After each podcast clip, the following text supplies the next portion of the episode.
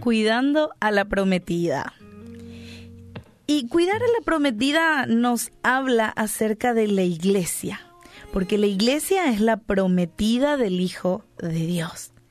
Y la iglesia como tal está llamada al cuidado comunal. Y eso a través de pequeños ejercicios físicos y espirituales que nos ayudan a ser uno también. Así que, ¿cómo podemos cuidar a la prometida? ¿Cómo podemos cuidar a la iglesia? Y te voy a dar algunos pequeños puntos que te pueden ayudar a pensar en esto.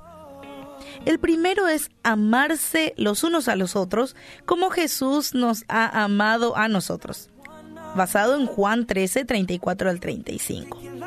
Y aunque eso parece fácil, es uno de los retos más grandes que enfrentamos en la vida como cristianos porque el amarse uno al otro como Jesús lo hizo implica dar la vida por el amigo, dar la vida y sacrificarse por la iglesia.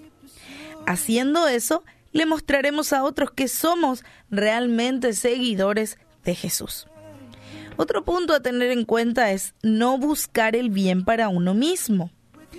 Cuando nos invertimos nosotros en ayudar a otros de manera desinteresada, tendremos menos posibilidades de estar enfocados únicamente en nosotros mismos.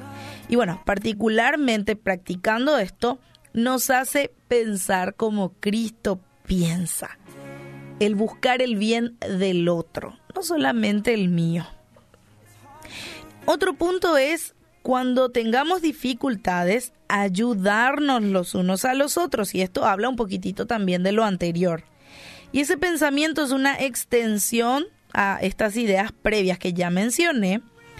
Así que si hay algo que muestra el amor es cuando en medio de las dificultades sos ayudado por otra persona, por tu hermano, cuando te extiende la mano en momentos duros, siguiendo el consejo de Pablo en Gálatas 6, 2.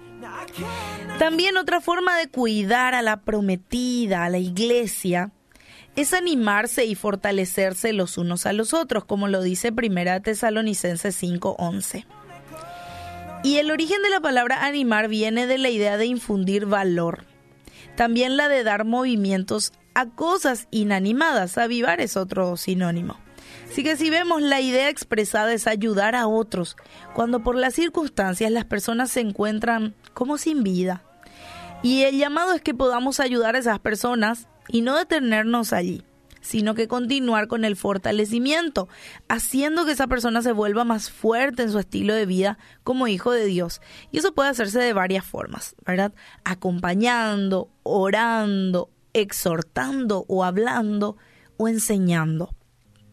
Y por último, ser tolerantes y perdonarse los unos a los otros. La palabra tolerancia es una que está de moda en la actualidad.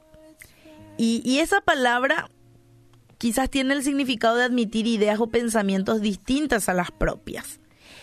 Ahora, esa idea parece ser antagónica al pensamiento moderno, donde lo que importa es lo que yo pienso.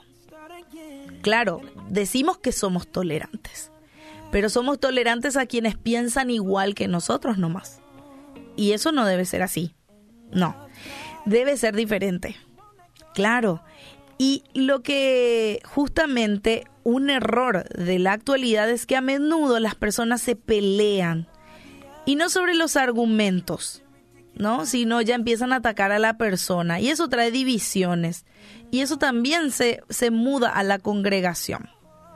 Así que ser tolerantes y perdonarse es hablar de compartir ideas juntos, sí, pero también de perdonarse en momentos donde sentiste que te ofendió el otro.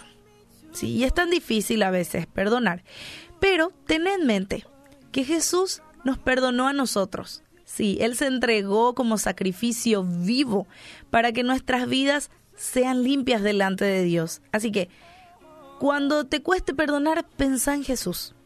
Pensá en lo que Él hizo por vos. Y en esta noche el llamado a reflexionar es justamente a cuidar a la prometida, que es la iglesia.